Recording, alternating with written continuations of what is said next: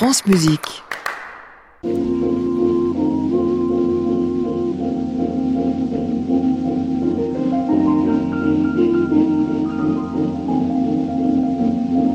tout le jour, toute la nuit. Rien que toi, toujours, toujours, j'en suis ébloui. Que tu sois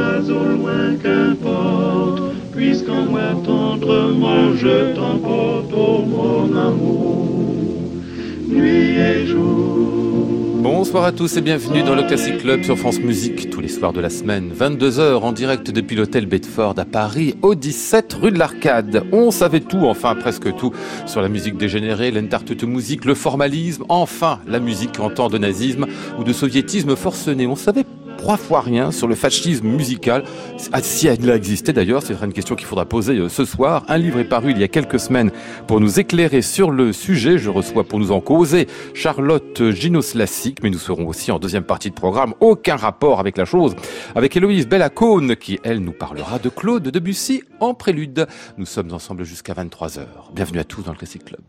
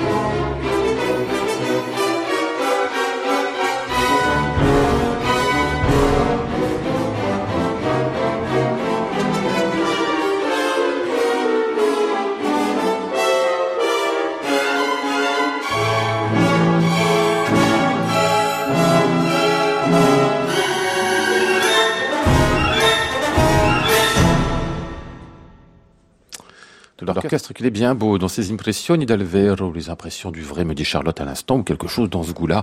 C'était la musique de Gian Francesco Malipiero, dirigé par euh, Francesco Lavecchia, l'orchestre symphonique de Rome. Bonsoir Charlotte Gino Slassic. Bonsoir. Du mot sur peut-être Malipiero avant de commencer sur des choses plus générales sur la musique italienne. Euh, vous le définissez celui-là comme une sorte de chaînon manquant, c'est ça? Oui, le chaînon manquant où euh, il disait lui-même qu'il était le martyr. Bon, il avait le sens de la formule. moi, je dirais que c'est la figure sacrifiée dans notre connaissance de la musique italienne, c'est-à-dire que quand je dis musique italienne 20e siècle, le nom pour les amateurs d'opéra de Puccini est un nom qui fait en général consensus. Euh, pour ceux qui aiment la musique contemporaine, les noms de Luigi Nono, Luigi Dalla Piccola ou Bruno Maderna sont des noms qui sont euh, à peu près identifiés, même si on connaît pas toujours leur musique. Et au milieu, entre ces deux générations, il y a Malipiero, c'est-à-dire celui qui réécrit l'histoire de la musique italienne en, en énonçant le simple fait que la musique italienne c'est pas que euh, la belle mélodie, c'est pas que ce cliché de l'opéra qui chante, mmh. et c'est pas que euh, l'idée que l'opéra c'est le bel canto Donizetti Bellini. C'est aussi une musique qui est une musique cérébrale, spéculative. C'est la musique de Monteverdi, mmh. c'est la musique de la Renaissance. Et euh, Monteverdi, il écrit, pardon, Malipiero, c'est un beau lapsus. Il écrit cette histoire-là en allant dans les bibliothèques, en cherchant ses auteurs, en les rééditant, en lançant une grande intégrale des madrigaux de Monteverdi et il les donne à connaître à la génération suivante. Et finalement, il ouvre une porte qui est une porte absolument majeure pour l'histoire de la musique italienne. Et de ce point de vue-là, il, c'était un pédagogue hein, dans l'âme. Il était professeur au conservatoire de Venise. Et euh, mais c'est aussi un passeur et c'est quelqu'un qui permet d'écrire une histoire qui est une histoire que les Italiens eux-mêmes avaient oubliée. Mmh. Charlotte Ginoslassi que vous signez avec euh, Michela Nicolai, c'est musique dans l'Italie fasciste, musique au pluriel parce qu'il est question pas mmh. seulement de la tradition classique mais aussi de la création, de l'époque et puis de plein d'autres musiques. On va y revenir. C'est paru il y a quelques semaines chez Fayard. C'est passionnant, je le disais en ouverture, au moins pour une raison, non seulement pour tout ce que vous racontez, mais ça nous découvre vraiment une forme de totalitarisme qui est, on va dire, légèrement plus doux que celui qu'on, ceux qu'on connaît en général, le nazisme en Allemagne. et le. pense que. Ah, c'est ça beaucoup plus doux. Ah, je dis très légèrement. Légèrement, disons. Mais c'est vrai que parce que bah, bah vous dites d'ailleurs vous-même, hein, euh, il n'y a pas vraiment de fascisme musical. Ah, c'est extrêmement. On ne peut pas définir le fascisme et le fascisme italien et a fortiori le fascisme italien en musique en quelques mots. C'est toute la complexité et l'intérêt euh, du sujet, c'est-à-dire que euh, déjà qu'est-ce que c'est le fascisme? C'est un concept qui est extrêmement hybride, extrêmement opportuniste, dans lequel il y a des gestes forts, la question de la violence, euh, la question du, du populisme, le fait de piocher des éléments extrême gauche, extrême droite, mais finalement le fascisme dans les années 20, c'est un concept un peu fourre-tout, un peu plastique et, très plastique. C'est pour hmm. ça qu'il y a autant d'intellectuels italiens qui ont été fascistes.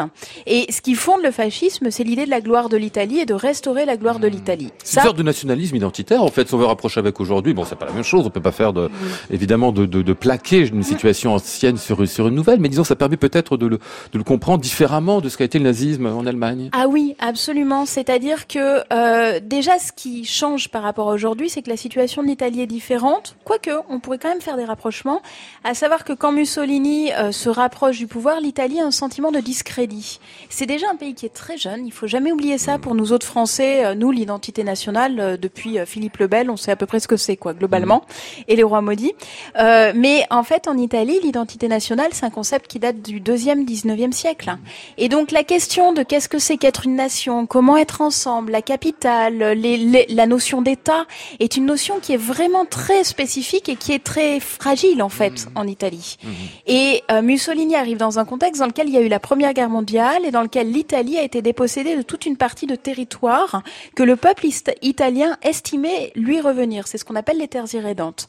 Et donc, l'alliance de ces deux éléments va faire un cocktail totalement explosif dans lequel, finalement, l'idée de restaurer la gloire, restaurer l'image d'une Italie mémoriale, la romantique, etc., c'est une rhétorique qui parle à l'ensemble des Italiens, quel que soit leur, échiquier. Euh, mais ça n'est pas incompatible avec le fait qu'il y a un vrai rapport du fascisme à la modernité mais absolument.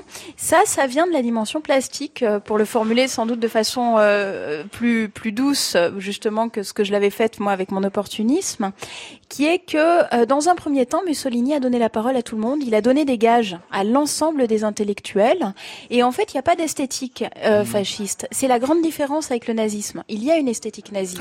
la monumentalité, la dimension réactionnaire, l'Allemagne médiévale, c'est des choses qui fondent. Et une esthétique alternative qui est musique, par ah, exemple. Hein. Et, voilà, exactement. Il y a des il y a, y a des choses à combattre, il y a des choses à défendre en Allemagne nazie. On peut même dire la même chose en URSS. Il y a une esthétique mmh. Et euh, il y a une musique qu'il faut combattre, qui est la musique formaliste. En Italie, pas du tout. Euh, en Italie, les futuristes, par exemple Marinetti, qui est euh, un futuriste qui fait des toiles qui sont quasiment abstraites, ce sont des gens qui vont être au plus proche du pouvoir. Et les musiciens aussi, des gens qui sont très proches de la tonalité. Euh, Stravinsky, par exemple, pour prendre même en dehors du paysage italien, on sait peu, mais Stravinsky a dédié des pièces à Mussolini. Hmm. Voilà, et donc il y a l'idée qu'il y a un, leader qui est un leader puissant, dans lequel les intellectuels se, sentent, se disent enfin qu'ils vont pouvoir le guider. Hmm. Euh, c'est terrible. Les intellectuels et les musiciens, les compositeurs, euh, parmi eux. On va évoquer quelques-uns et quelques-unes de ces figures aussi. Ici, Goffredo Petrassi dans ce Coro di Morti.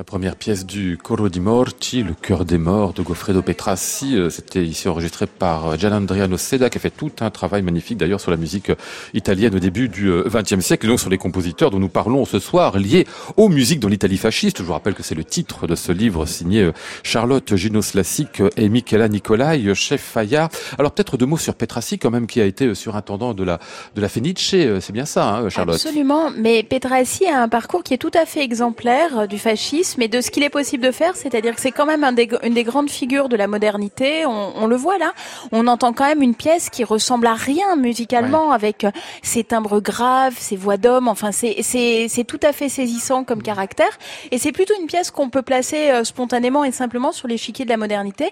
Et à côté de ça, Petrassi est quelqu'un qui fait une carrière institutionnelle mais exceptionnelle. Il est euh, jeune étudiant, puis il est nommé prof, et pendant le fascisme, il est surintendant à la Fenice. Est-ce que ça fait de lui un fasciste d'ailleurs? Tiens, est-ce qu'on peut le dire comme ça ah, la question, euh, quand on travaille sur ce sur ce domaine, est d'éviter les catégories morales et de dire euh, est-ce qu'il était fasciste? Est-ce qu'être fasciste Est-ce qu'il était méchant ou gentil Voilà, c'est une question qui est impossible à poser dans le domaine italien. Ah ouais. Euh, compliqué. Ce que je peux vous dire, c'est qu'il a appliqué les lois qui ont permis de licencier tous les personnels juifs de la Fenice et il n'a pas tardé pour le faire. Ah, ça, c'était ces lois en 1938, c'est ça Voilà, hein les lois 1938, Petrassi les applique et il les applique euh, avec une certaine, euh, un certain empressement et dans le même temps, et ça c'est typiquement italien, il cache la femme de Casella qui était ah juive. Mmh. C'est aussi Petrassi quelqu'un, l'un des rares, et, et c'est tout à son honneur, je crois, qui a parlé de cette période et qui a raconté ses choix et qui les a dit et qui a mis en mots là où, par exemple, dans la Piccola Casella, ils n'ont pas parlé de cette période. Ils n'ont pas été capables, ils en ont parlé, mais dans des termes qui sont très allusifs. Petrassi, c'est quelqu'un qui a mis sur table ses responsabilités, qui a été capable de dire, ben oui, j'ai fait tel choix, j'étais surintendant, j'ai eu telle responsabilité. Et donc, il y a une forme de, de responsabilité a posteriori euh, qui dit, euh, oui, Petrassi a été fasciste, mais qui n'a pas été fasciste en Italie fasciste? Voilà. Tout, le monde l'était presque par force en fait. Enfin, presque naturellement, vous te semblez expliquer. Je pense que la question se pose pas dans ces termes-là. Hmm. Euh, je pense que euh, la question de, du courage et euh, des renoncements moraux en Italie sont pas du tout aux endroits où aujourd'hui nous on les place. Hmm. Euh, Qu'est-ce que ça veut dire le courage dans l'Italie de Mussolini? Euh, Est-ce que ça veut dire refuser d'avoir sa carte au parti fasciste ou est-ce que ça veut dire avoir sa carte au parti fasciste mais, mais cacher des juifs? Hmm.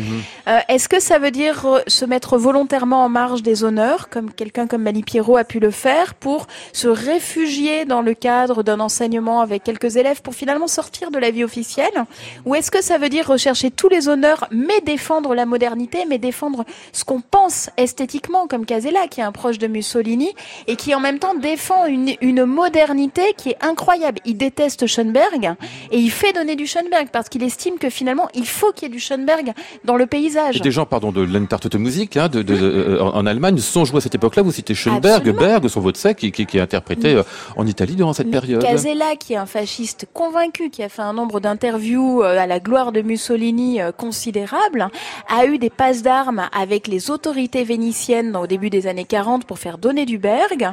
Berg est un compositeur qui est impossible à donner en Allemagne. C'est un hmm. compositeur qui est classé comme étant de la musique dégénérée. Et Casella est capable d'engager un rapport de force. Casella est capable d'écrire une lettre à Mussolini que nous avons retrouvé dans les archives, dans lequel il dit finalement le fascisme, ce que vous êtes en train d'en faire, c'est pas mon fascisme. Ah oui. Et c'est c'est ce que vous êtes en train de faire du fascisme, qui est le fascisme monumental, pompier, euh, quasiment kitsch, pardon, hein, réactionnaire. Moi, enfin, j'allais dire, j'ai pas voté pour ça. C'est pas ce qu'il dit. D'ailleurs, il a mhm. pas voté, si on résume. Mais, mais ce qu'il explique à Mussolini, c'est que pour lui, le fascisme, c'est un certain idéal de la modernité. Et il obtient gain de cause d'une certaine manière. Non. Non? Mussolini ah. lui a jamais répondu, mais il est capable de le dire. Et là, vous eh voyez encore une mhm. fois, où est-ce qu'on met son courage? Mhm. Personne ne sait que Casella a écrit cette lettre. Donc ce, que la, ce que l'après-guerre va retenir de Casella, c'est que c'était c'était quelqu'un qui s'est compromis à tous les niveaux. Hmm. Mais quand on regarde les faits, encore une fois, la question du courage et du renoncement sont sont déplacées en Italie. Classic Club, Lionel Esparza, France Musique. Vous nous avez apporté, euh, Charlotte Ginos Lassic, ce disque des chœurs de Michel-Ange. C'est signé euh, Luigi Dalla Piccola, euh, que vous avez choisi parce que ça nous informe sur le rapport au passé qui est celui de, des compositeurs italiens de cette période. Oui, parce que euh, cette pièce, pour moi, c'est une pièce qui fait un petit peu office de carrefour dans cette Italie, puisque quand on, on entend cette pièce, si je vous disais pas que c'était du Dalla Piccola, Lionel, et ouais. si je vous disais, si je vous la mettais, je vous disais en écoute aveugle, commentaire d'écoute au conservatoire, voilà. prenez un papier et, et, prenez des notes. Je pense qu'il serait assez difficile de se dire en fait c'est de la musique du XXe siècle, parce que tout ici renvoie à Monteverdi. Euh, les effectifs des chœurs, la façon dont les voix sont disposées, le rapport au, au sens du texte.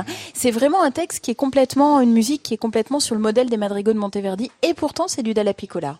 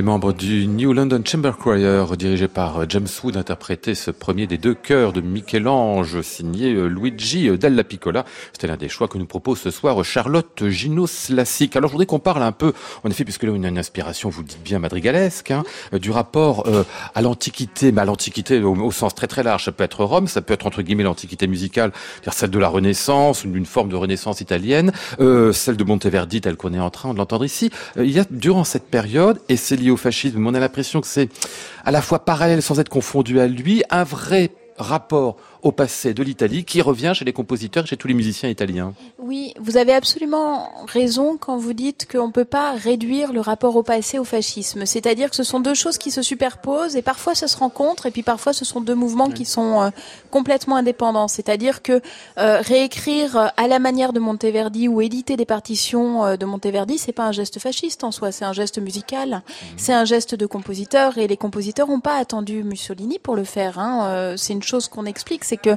cette question du passé italien date des années 1910, donc bien avant Mussolini. Par contre, là où les choses deviennent sinon idéologique, au moins politique, c'est que le fascisme, d'une part, va subventionner un certain nombre de ses opérations et donc il va se les, réapproprier. Et euh, le deuxième élément, c'est qu'il y a aussi du passé dans le fascisme et dans l'image que le fascisme tente de donner de lui dans les scènes musicales. Et il y a de l'antique, vous parliez de l'antiquité. Et euh, par exemple, euh, il y a quelque chose qui est très idéologique, c'est de quelle antiquité on parle. L'antiquité romaine, ça pour le coup, c'est quelque chose qui est éminemment fasciste. Les légions romaines, la colonisation, les conquêtes euh, dans, dans le nord de l'Afrique, tout ça, c'est un thème qu'on trouve dans énormément d'opéras des années 30. Les Jules César, Lucrèce ah Borgia, etc. Ce sont des opéras qui sont qui exaltent la grandeur immémoriale de la Rome antique. Et à côté de ça, vous avez des compositeurs, dont Dalla Piccola, qui vont s'emparer des textes grecs et qui vont essayer d'écrire là encore une autre histoire de l'Antiquité. Mhm. Et le fait d'exalter une Grèce qui est une Grèce euh, qui est pas colonialiste, qui est une Grèce fragile, qui est une Grèce homosexuelle aussi, euh, qui est une Grèce de la beauté, qui est une Grèce du lyrisme, ça c'est complètement en creux et je dirais même que c'est antifasciste tant c'est éloigné du fascisme. Mhm. Et là on est vraiment dans une, dans une idéologie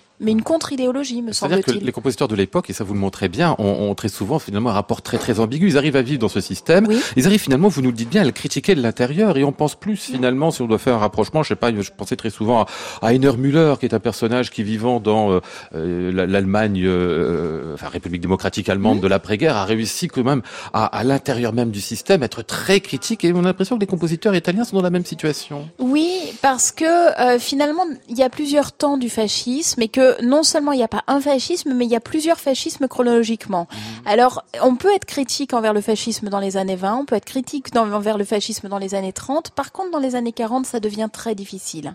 Et l'autre élément... Le régime est vraiment menacé. Ah oui. Hmm. c'est le moment où le régime se durcit. Et l'autre élément qui, pour le coup, est spécifique à l'Italie, c'est qu'il n'y a pas une Italie, donc il n'y a pas un fascisme, mais en plus, il y a plusieurs Italies. On redouble le problème. Euh, C'est-à-dire que, je le disais, l'Italie, c'est un pays qui est jeune, dans lequel, en gros, ce qui se passe à Rome n'est pas ce qui se passe à Venise, encore moins ce qui se passe à Naples, et ça n'a rien à voir avec ce qui se passe en Sicile, évidemment. Et donc, selon que vous êtes à Rome, ou que vous êtes à Venise, ou que vous êtes à Naples, ou que vous êtes en Sicile, ça va être des réalités qui seront très différentes. C'est comme ça qu'on peut créer le Wojciech de Berg à Rome au début des années 40. Euh, je veux dire, c'est invraisemblable comme euh, comme geste, et c'est Petrassi d'ailleurs qui hmm. euh, qui va qui va être à la manœuvre sur sur cette création là. Et donc, les compositeurs ont une espèce d'élastique souple dont il ne cesse de jouer tout au long de la période. Mhm. Alors, je l'ai dit au début d'émission, euh, le titre de votre livre que vous avez écrit avec euh, Michela Nicola, c'est donc musique dans l'Italie fasciste, musique au pluriel. Mais sauf qu'on va entendre ici le trio Lescano chanter Tornerai que j'ai choisi parce que c'est un peu central. Vous commentez à la fois euh, cette chanson et ce trio que moi je connaissais absolument pas, qui me fait penser quand je l'écoute plutôt de la musique presque américaine, non? Enfin, ça semble ben inspiré de la radio, non? Et pourtant, Dieu sait si Mussolini a expliqué qu'il n'y avait aucune influence du jazz en Italie. Mais oui, en fait, on, tenait énormément euh, dans ce livre à, pas raconter histoire uniquement l'histoire des musiques savantes et des musiques institutionnelles, de la musique classique, mais à raconter aussi l'histoire de ce qui était la musique des Italiens, c'est-à-dire la musique du cinéma, la musique de la variété. Et en fait, les Italiens, mais comme tout le reste de l'Europe, mais ils adoraient le jazz. Et la question pour le fascisme, c'était comment euh, faire une musique qui plaise aux Italiens, qui soit façon jazz, et qui en même temps soit absolument, ça n'a rien à voir avec le jazz, cette musique américaine, etc. Et donc une musique qui euh, soit populaire, mais euh, qui crée un imaginaire et qui en même temps soit profondément fasciste.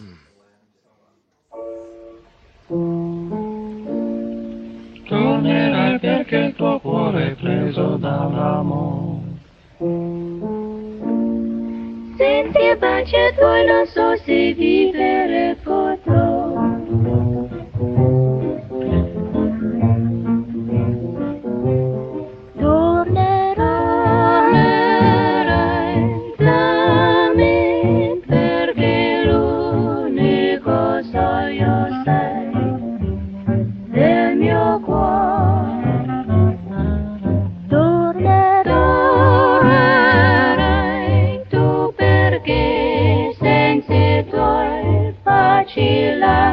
vidi non vivrò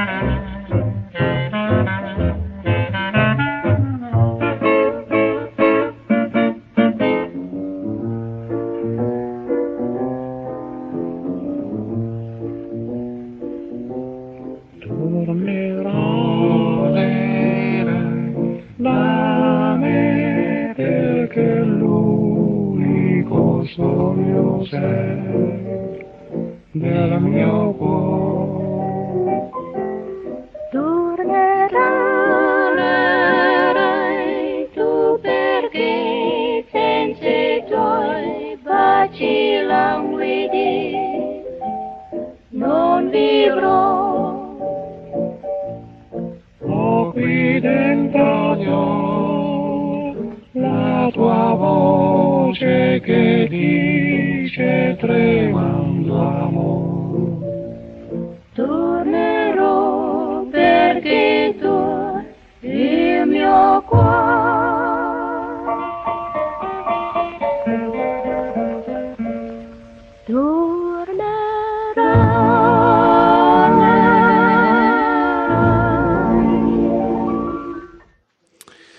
L'immortel J'attendrai de Renachetti, enfin celle qui l'a immortalisé euh, chez nous, je ne sais pas qui a été le premier à l'écrire, en tout cas ici c'est la version italienne par le trio euh, Lescano en 1936, le titre Tornerai, on précisera à propos des, des trois sœurs dont vous nous parliez euh, à l'instant, Charlotte Ginos Lassic, euh, bah, c'est qu'en fait elle, ça s'est très, très mal terminé pour elle, parce que comme elles étaient juives, évidemment, Elles en étaient- 1943... leur mère était juive. Et effectivement, à partir du moment où il y a eu l'adoption des lois raciales en Italie, qui était un moment que les Italiens, un certain nombre d'Italiens n'avaient pas vu venir, Mhm. euh, puisqu'elles ont été adoptées en moins de six mois. En fait, l'arsenal antisémite euh, mussolinien, c'est un arsenal qui est, euh, qui est, qui est fait très rapidement.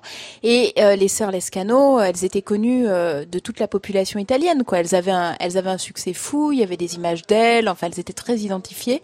Et euh, effectivement, euh, comme elles étaient à moitié juives selon les lois, euh, les grandes lois antisémites, elles ont été, euh, elles ont été obligées de se cacher. Il y a une anecdote un peu célèbre et, et, et désarmante d'ailleurs, dans lesquelles euh, il y a un policier qui vient les voir à la sortie d'un concert et qui dit à l'une des sœurs, euh, avec le nez que vous avez, vous devez être juive. Et elle lui répond, si moi je suis juive avec mon nez, alors vous, qu'est-ce que ça doit être? Donc euh, quand on quand on retourne l'antisémitisme euh, de façon voilà, mais il n'empêche que euh, la blague avait ses limites et que euh, elles ont quand même dû partir dans les montagnes avec leur mère parce qu'elles étaient directement menacées, qu'elles ont été surveillées et à la fin de la guerre, leur carrière est finie. Tout le monde les a oubliées. Eh oui. Et puis après, c'est un autre monde, évidemment, après la, après la libération qui commence. Euh, un dernier mot, quand même, à propos de votre livre et sur ce sujet, quand même, l'importance du fascisme pour les conservatoires italiens et pour tout un tas d'institutions, en fait. Institutionnellement, beaucoup de choses se créent à cette période-là. Non seulement le réseau des conservatoires dans les différentes villes, mais même les grands festivals, le même musical florentin, Mais par exemple. Incroyable. On, on sait peu qu'en fait, euh, le fascisme a créé des institutions musicales qui sont des institutions musicales florissantes aujourd'hui. La Biennale de Venise, le Mai musical florentin, qu'il a engagé toute une série de réformes sur les conservatoires. Verdi avait essayé en son temps de réformer les conservatoires, il n'y était pas parvenu. Et les conservatoires italiens étaient dans une situation qui était catastrophique en fait, mais vraiment catastrophique. Ça avait plus rien à voir avec l'époque de Vivaldi. Et euh, donc effectivement, le régime fasciste s'est emparé à bras le corps de ces questions institutionnelles. La Scala de Milan était dans une situation financière catastrophique et le fascisme réinjecte de l'argent, reprend l'organigramme, etc. Et puis en même temps, il assoit le pouvoir euh, sur euh, sur la Scala. Et donc le, le régime fasciste avait parfaitement saisi le fait que euh, c'était un équilibre très délicat mais très intéressant que de laisser une liberté esthétique et en même temps de tenir les institutions de, de l'intérieur et que si on tenait les institutions, à ce moment-là, l'esthétique tôt ou tard se mettrait au pas. Et c'est ce qui s'est passé. Musique dans l'Italie fasciste 1922 à 1943. C'est signé Charlotte Gino Slassic et Michela Nicolai et c'est paru il y a peu chez Fayard. Classic Club, Lionel Esparza, France Musique. Je salue euh, Héloïse Bellacone. Bonsoir. Bonsoir Lionel. Est-ce que ça vous a intéressé ce qu'on a raconté ce Oui, c'était soir? Passionnant. Ah, c'était passionnant, quand même. Hein oui, c'est une sacrée période. Hein. même. Bah oui, oui, oui. Vous vous intéressez à l'histoire, vous, en général? Un petit peu oui, bah, c'est vrai que l'histoire euh, permet de connaître mieux le passé, donc euh, c'est toujours euh, très intéressant et important de s'y intéresser Quand on effectivement. s'intéresse à, à, à Debussy, par exemple, est-ce qu'on va voir l'histoire, la biographie de Debussy? Est-ce que ça vous inspire? Ou préférez euh, avoir le contact avec les partitions directes? Ouais, je pense que les- c'est c'est c'est, euh, complémentaire, disons. Ouais. Euh, c'est vrai que Debussy a une vie un, un petit peu chaotique. euh, euh, et c'est c'est assez passionnant de voir quelle œuvre il a écrit, à quel moment, euh, etc. Dans le cadre des préludes de Debussy que, que j'ai enregistrés, euh, c'est intéressant de voir euh, donc 24 titres qui correspondent finalement à des inspirations littéraires, picturales, et c'est en fait émouvant de voir euh, à ce moment-là euh, quelles étaient ses lectures, euh, ce qu'il a inspiré. C'est c'est passionnant, oui. Alors on va écouter, puisque vous parlez justement de ce disque-là, le, les deux livres des préludes de Claude Debussy que vous avez enregistrés pour le label Hensler. C'est paru il y a six mois déjà, je suis en retard décidément. hein. Allez, un premier extrait dans le premier livre.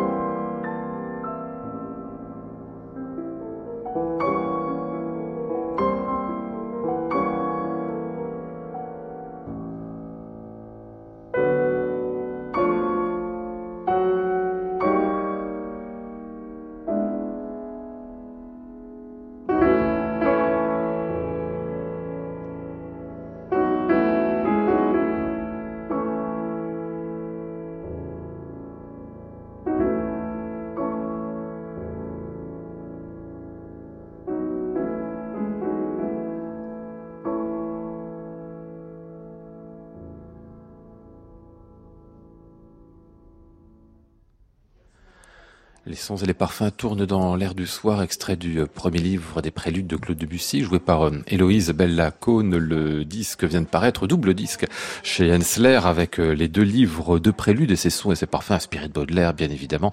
C'est une inspiration directe, tout ça, pour vous, Héloïse, quand il cite comme ça, vaguement, un, un poète ou une toile, ou enfin, c'est quoi? C'est une Bah, c'est difficile suggestion à dire, effectivement.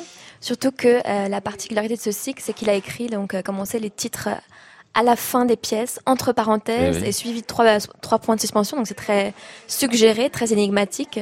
On s'est dit qu'il a, il a pas voulu trop euh, forcer euh, l'auditeur à imaginer quelque chose, Mm. mais laisser. Il n'a pas voulu, mais il a laissé les titres quand même. hein. C'est ça. Euh, c'est euh, Cortot qui, qui parle de ce phénomène. Il dit euh, qu'il voulait que le plaisir du lecteur, de l'auditeur, soit de vérifier une sensation Ah. et que de la vérification de, de la description de, de, de sentiments naisse une sorte d'épanouissement intime.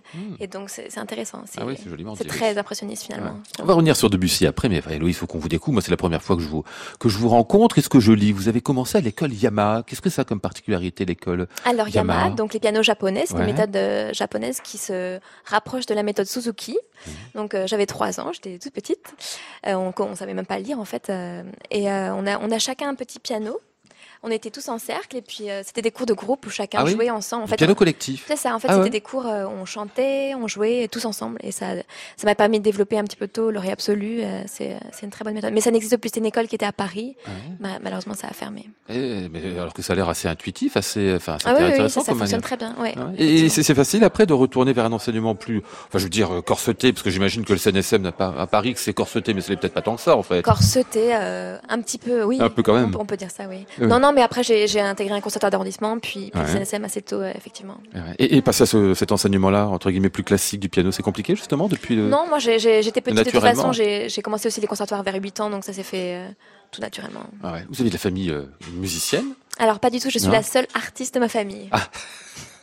Vous dites ça fièrement. Oui, du- en fait, c'est ouais, une sorte de fierté, mais aussi une sorte d'isolement. Donc, C'est un point fort, un point faible à la fois, je pense. Ah ouais. Et pourquoi ils étaient contre le fait que vous deveniez justement Ah, pianiste pas du tout. Ils, m'ont- ah, ils, sont, ils sont très fiers, ils m'ont soutenu, mais euh, voilà, ils ont des carrières plus euh, universitaires, etc. Ah, mais c'est bien aussi. Oui. C'est carrière intellectuelle, fatalement, on, on apprécie les artistes, du coup, dans ces cas-là. Le CNSM de Paris disait, genre, le nombre de gens avec lesquels vous avez travaillé, donc il y a Michel Béroff, qui était votre professeur C'est principal, si oui, on peut dire, dire ça. on oui, peut dire ça, ans, hein.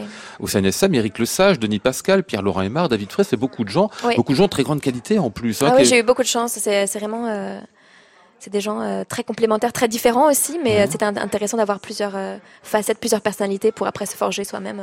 Ah, c'est ça. Parce que jadis, on se forgeait avec un maître. C'est vrai, il en fallait un, il y avait un Ah seul, et puis après, éventuellement, on allait faire quelques vagues Mm. masterclass. Aujourd'hui, on a l'impression qu'on rencontre beaucoup de gens, ce qui est très très bien, hein, pour ce. Et puis, il y a le de chez Colligny aussi, me racontiez Oui, lui, c'était juste une rencontre euh, ponctuelle. Une fois, je lui ai joué euh, quelques prix de Debussy, justement. Ah ouais. Et puis après mes études au conservatoire, je suis euh, partie en Allemagne, puis à Vienne, où là, j'ai eu euh, la chance de travailler avec une pianiste russe qui s'appelle Lilia Silberstein. Ah oui.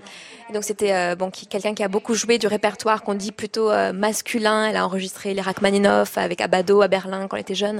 Donc c'était pour moi une grande chance aussi de voir une femme euh, euh, pour qu'elle m'aide aussi à développer ma, ma technique de façon très très euh, pratique, disons. Mais c'était c'était vraiment intéressant. Répertoire masculin, pourquoi? Parce que c'est un petit peu plus physique, Rachmaninoff Ah bah oui, par ça? Rachmaninoff, Ah ouais. euh, vous avez quand même la main qui est constamment ouverte, très très grande. Il y a beaucoup de notes, ça n'arrête pas. euh, il faut quand même donner beaucoup de force avec le buste. C'est pas, c'est vraiment quelque chose qui, qui requiert, euh, oui, de la force physique, on peut dire. Mmh. Vous parlez de Vienne où vous avez euh, étudié, vous y retournez de temps en temps? Oui, oui, je vis entre Paris et Vienne, c'est ça. Ah bon, entre les deux? Oui, c'est ça. Oh, c'est beau ça. Bon, très très bien. Allez, un deuxième extrait de, de ce disque-là, c'est euh, Les fées sont d'exquises danseuses que j'ai choisi. Ça vient d'où ça? On le sait d'ailleurs, c'est un poème, c'est quoi? Alors, on dit que Debussy se serait inspiré d'un album de Peter Pan qui appartenait à sa fille Ah oui? Chouchou, Ah oui? illustré par Arthur Rackham, un peintre, un illustrateur anglais, Les fées sont d'exquises danseuses, ça vient de Peter Pan. dit-on. Euh, euh, voilà, vous m'apprenez un truc là. Parce que je, je- je- je- bon, voilà. Euh, bah, je l'écouter autrement du coup. Tiens.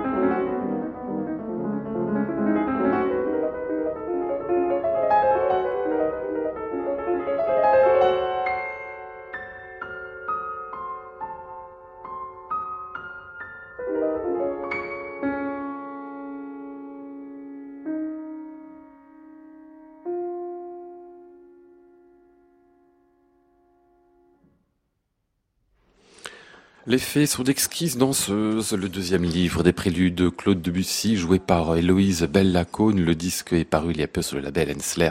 Les deux livres de préludes enregistrés euh, par vous. Et c'est votre premier disque, hein, je dis pas de bêtises, Héloïse, hein, c'est ça, hein Exactement. Comme important. C'est vous qui avez choisi les, les, les préludes de Debussy? Ah oui, oui, pour plusieurs raisons. Ouais. Euh, déjà, je voulais absolument euh, faire une œuvre d'envergure, une œuvre magistrale, ce qui nous permet, euh, ce que nous permet vraiment le répertoire du piano. Euh, parce qu'il y a un peu la tendance actuelle qu'ont pas mal d'interprètes à prendre un mot, une idée, euh, Ah oui, un et, album et puis concept voilà, quoi. de faire un espèce de, de pot pourri, enfin, ouais. ce que je peux tout à fait respecter comme une vraie recherche musicologique derrière. Ça peut être passionnant. Je pense au List Project de Pierre-Laurent Aymar, des choses comme ça. Mais moi, personnellement, je, je préférais plutôt humblement me- m'en tenir au, au répertoire du piano. Euh, faut dire qu'une vie n'y suffit pas, même deux.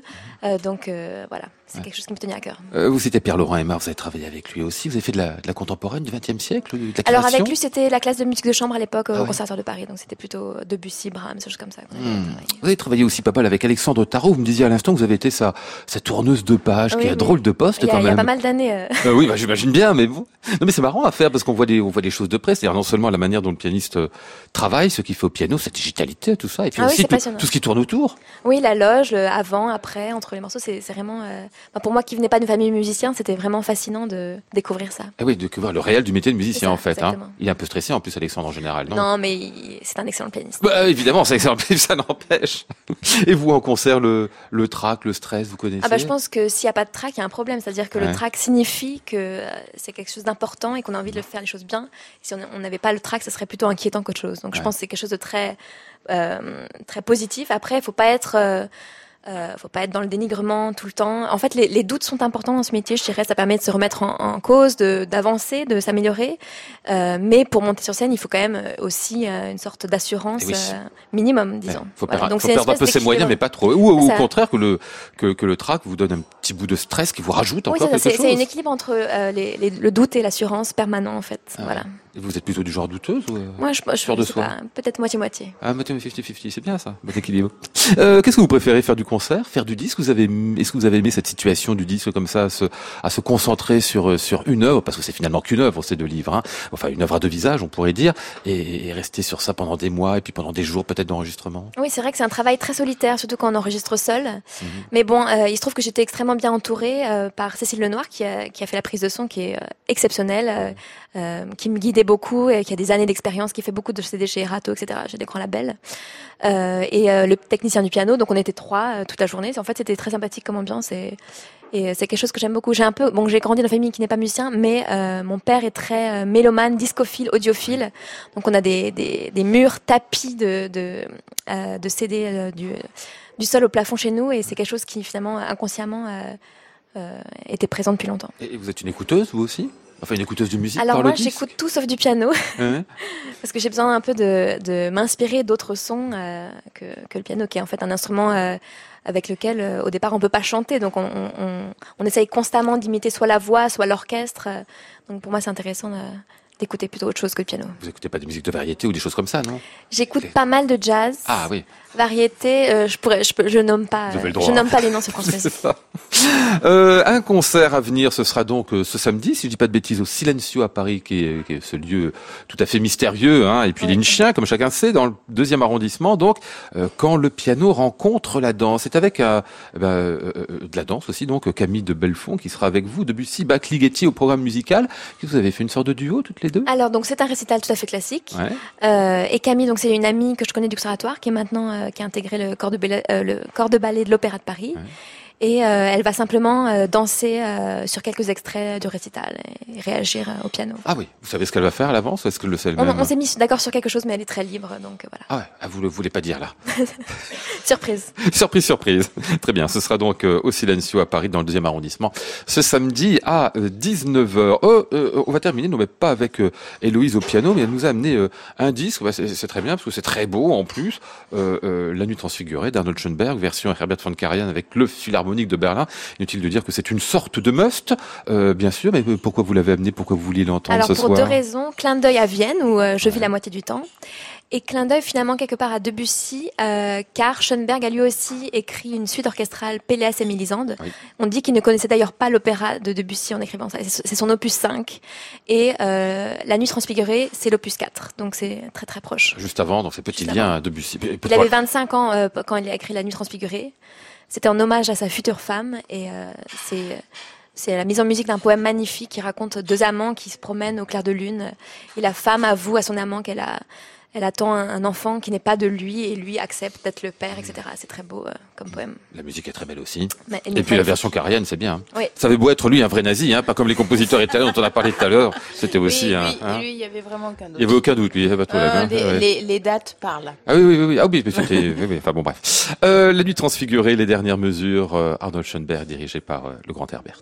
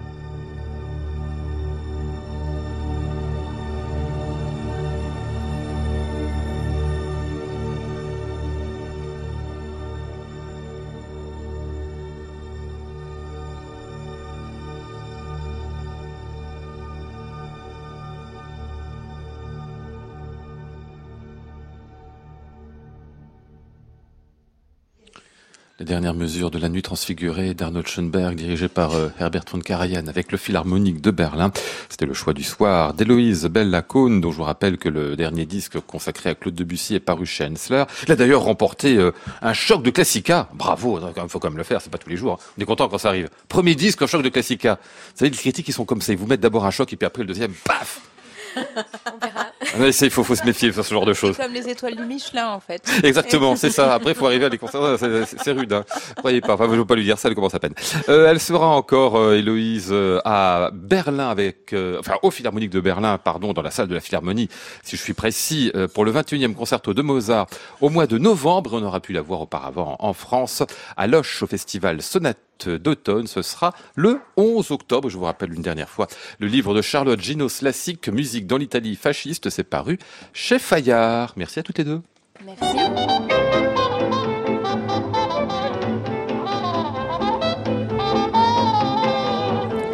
Nous étions aujourd'hui avec Maud Nourri, Flora Sternadel, Antoine Courtin, Mathieu Leroy et Pierre Bornard. Voici le ciel de ces moutons blancs. Voici la mer troublée, spectacle troublant. Je vous retrouve demain, vendredi, autour de Madame Favard. Ce sera le Club des critiques avec Michel Parouti, Christian Merlin et Richard Marté. J'entends la ville qui me dit bonsoir et moi sur le quai de la gare, je dis de mon mieux des mots d'adieu.